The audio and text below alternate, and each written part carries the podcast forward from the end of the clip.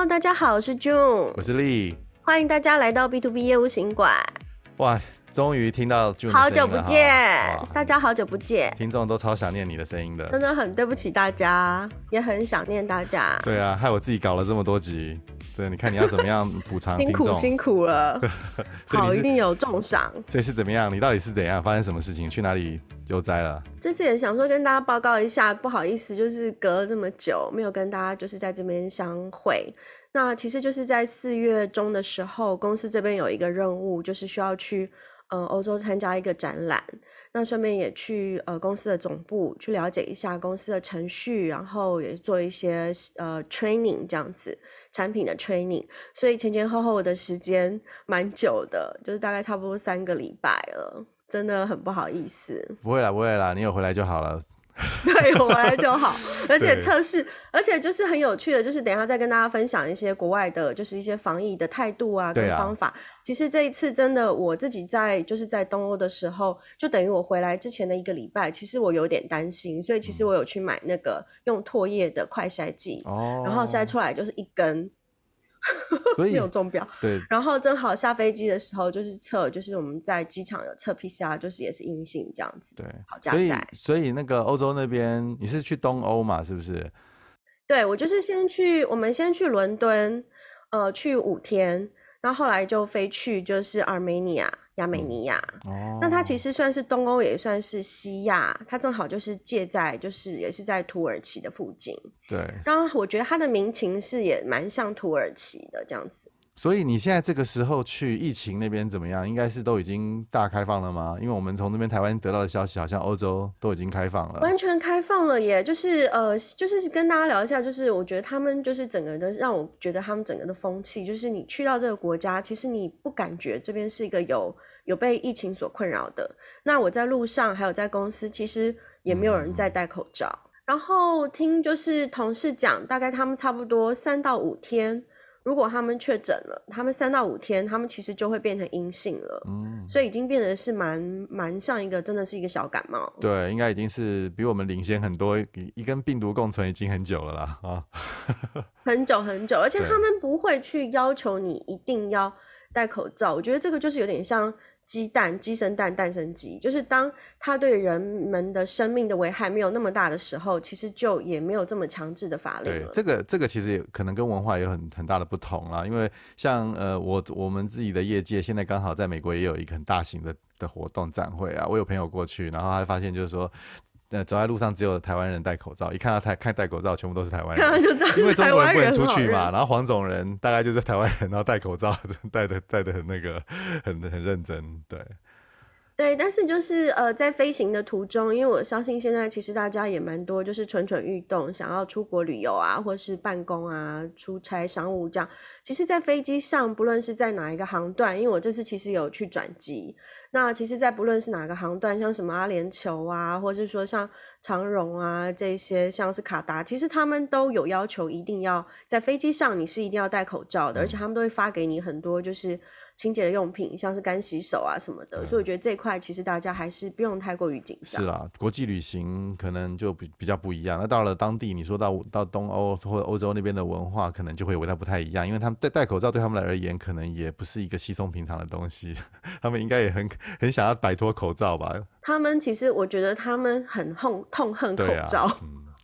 不像我们是有安全感，他们其实蛮讨厌的。我们都觉得戴口罩好像就有一个保护，但我很多美国朋友也是戴口罩，对他们来说是一个很痛苦的事情。今天想说就借这个机会跟大家分享一下，就是因为我这次去出差，那是一个业务的身份，那我们也是主要是以 B to B 的业务为主，那就是呃看到就是在东欧啊这些国家，他们的一些业务的工作的情况啊跟文化。那有一些感想，就是也跟大家分享一下。对，我觉得其实这个应该大家都蛮好奇的，然后因为毕竟可能是不只是文化，然后还有就是说那个产业，还有那个。我我觉得有时候视野也不太一样，因为我们台湾毕竟有时候是以那个出口为主嘛，那或者是呃以外销为主的。那如果就在一个欧陆上面，其实在做生意啊，或者他一个比较大型的全球企业哦，他在怎么做一些 B to B 的业务工作，我也我们应该是也是很开心有这样的机会啦。就他今天给我们一些有料的东西，就今天给我们一些有料的东西，我们就就原谅他的缺席。好哦，想说就是从一个分享的角度跟大家聊一聊，嗯、因为其实也就是疫情的关系，其实我们也在台湾蛮久，也蛮少这个机会，就是呃面对面的跟这么多的国际的团队，尤其是都是以呃业务为主的。这样的一个人才去做一个一起工作，然后一起协力这样子。那其实我这边其实有整理一些蛮多我觉得不同的地方。那等一下跟大家分享一些我觉得有相同的地方。第一个话，其实我觉得是，嗯，也不能说是不同，而是说我觉得他们在工作的一个文化上，我觉得他们是相当有战斗力的。嗯嗯。那当然，我不是说我们没有战斗力，而是我觉得他们在这个这个文化上，他们是属于一个比较偏向于。非常的吃苦耐劳，而且很勤奋的，嗯、我觉得他们的态度会让我觉得是蛮敬佩的。那刚刚其实你有提到，就是他们是一个内陆的国家，其实他们在很多资源上，他们其实是必须是靠自己非常积极，而且非常的勤奋的去争取才有的。所以其实在，呃，你可以看到，就是在也许在展会上啊，接触客户，还有就是展会之后的一些马上的一些计划，采取行动跟跟进的动作，我觉得他们是非常非常苦干实干的。好，哎，那这次你是又有去参加展会，然后又在公司内部嘛？哦，那你有没有发现，就是说可能处理业务工作上面的程序啊，跟我们熟知的我们在台湾熟知的这些程序有什么样不同？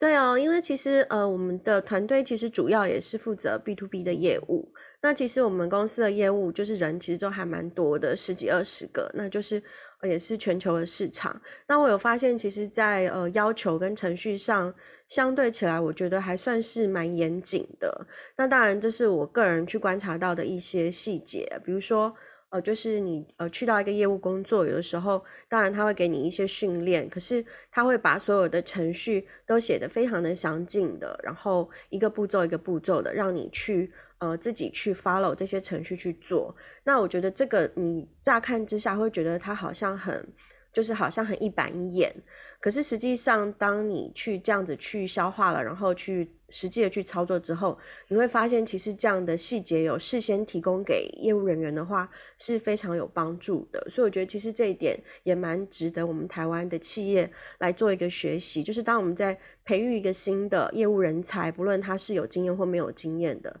多提供一些详细的一些章程跟流程，然后让他们自己去实做，我觉得这个会相当有帮助。对，我觉得应该是比较标准化的一些流程啊，或者是说大家可能都要履，可能都要填写某种表格啦、表单啊。有时候这个反而会让整个效率提升，因为可能就不用太多，就是很琐碎的在那边沟通啊。业务啊，可能也会比较有一个方式，可以可以去依循，就是他们要怎么样去跟进啊，或者是他们怎么样去开发，是不是指指这方面的？对，比如说我印象中，就是像我以前如果我有问题，可能我会问主管。就是要怎么做？我可能光是一件事情，我可能就会问了。假设我问了五次好了，可是其实他像比如说像这一次，他先告诉我怎么做，他先提供这些资料给我看。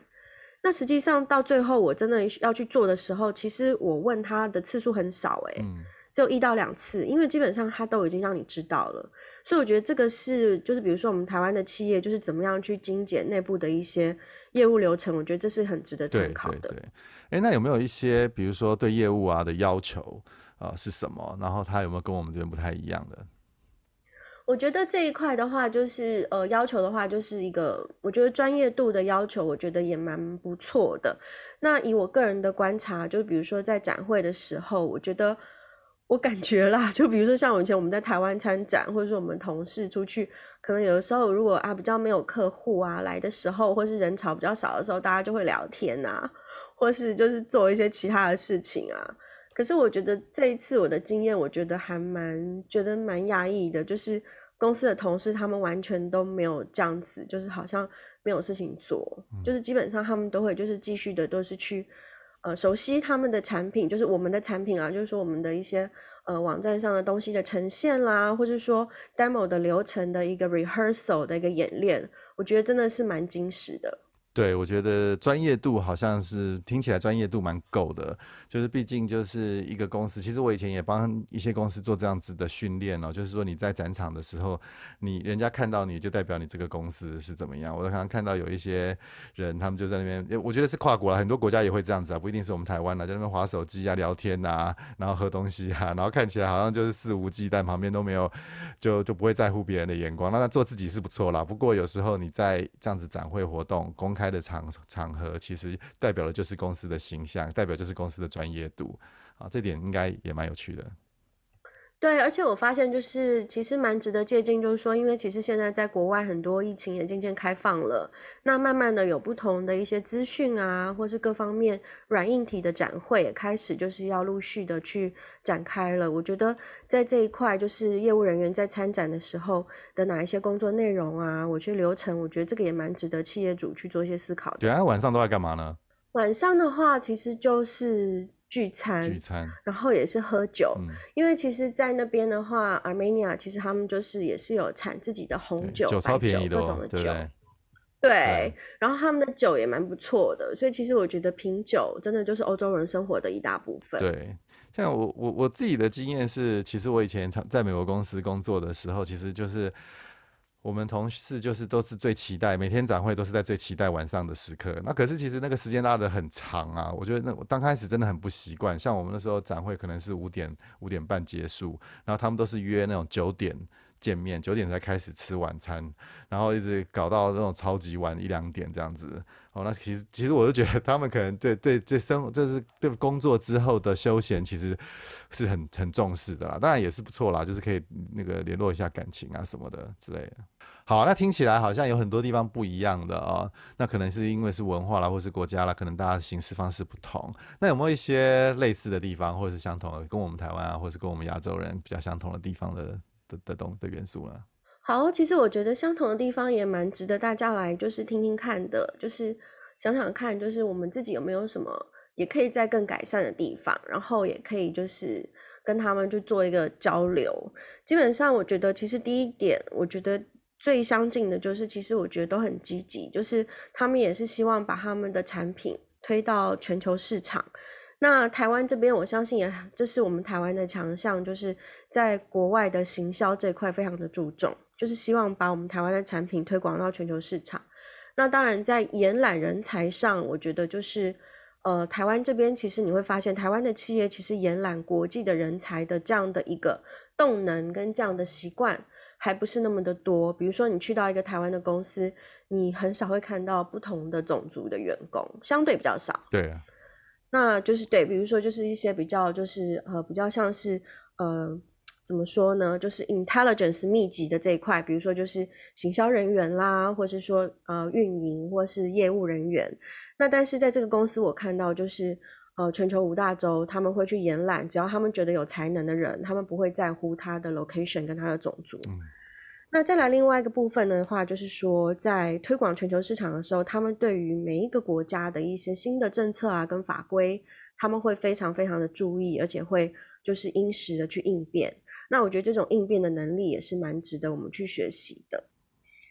所以基本上我觉得就是看到这几个点，我觉得其实就是跟我们台湾这边其实也蛮有相同的地方，也值得我们做个借鉴。对，那你讲到那个延揽国际人才，这个我特别有有有感，那我就觉得其实可能我们也是台湾就是比较保守法规的问题啦，不管是还有这种行事风格的问题，我们其实很少，我们其实常说我们国际化，其实我是觉得我台湾的国际化程度其实是不是很高的啦。你看，这个走在路上你就看得到嘛。当然，现在疫情其实只是当然就是会比较有不一样的感受。可是我觉得，呃，疫情其实反而应该要更增进这样子全球数位工作啊，不管或者是这种这种交流。